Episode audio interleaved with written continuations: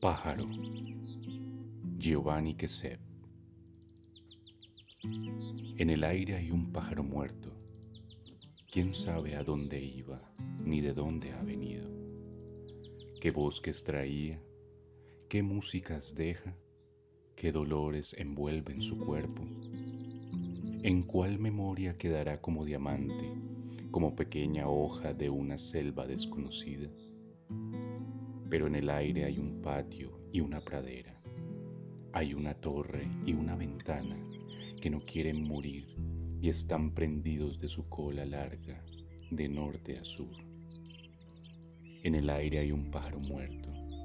No sabrá de la tierra ni de esta mancha que todos llevamos, de las máscaras que la pidan, de los bufones que hacen del rey un arlequín perdido.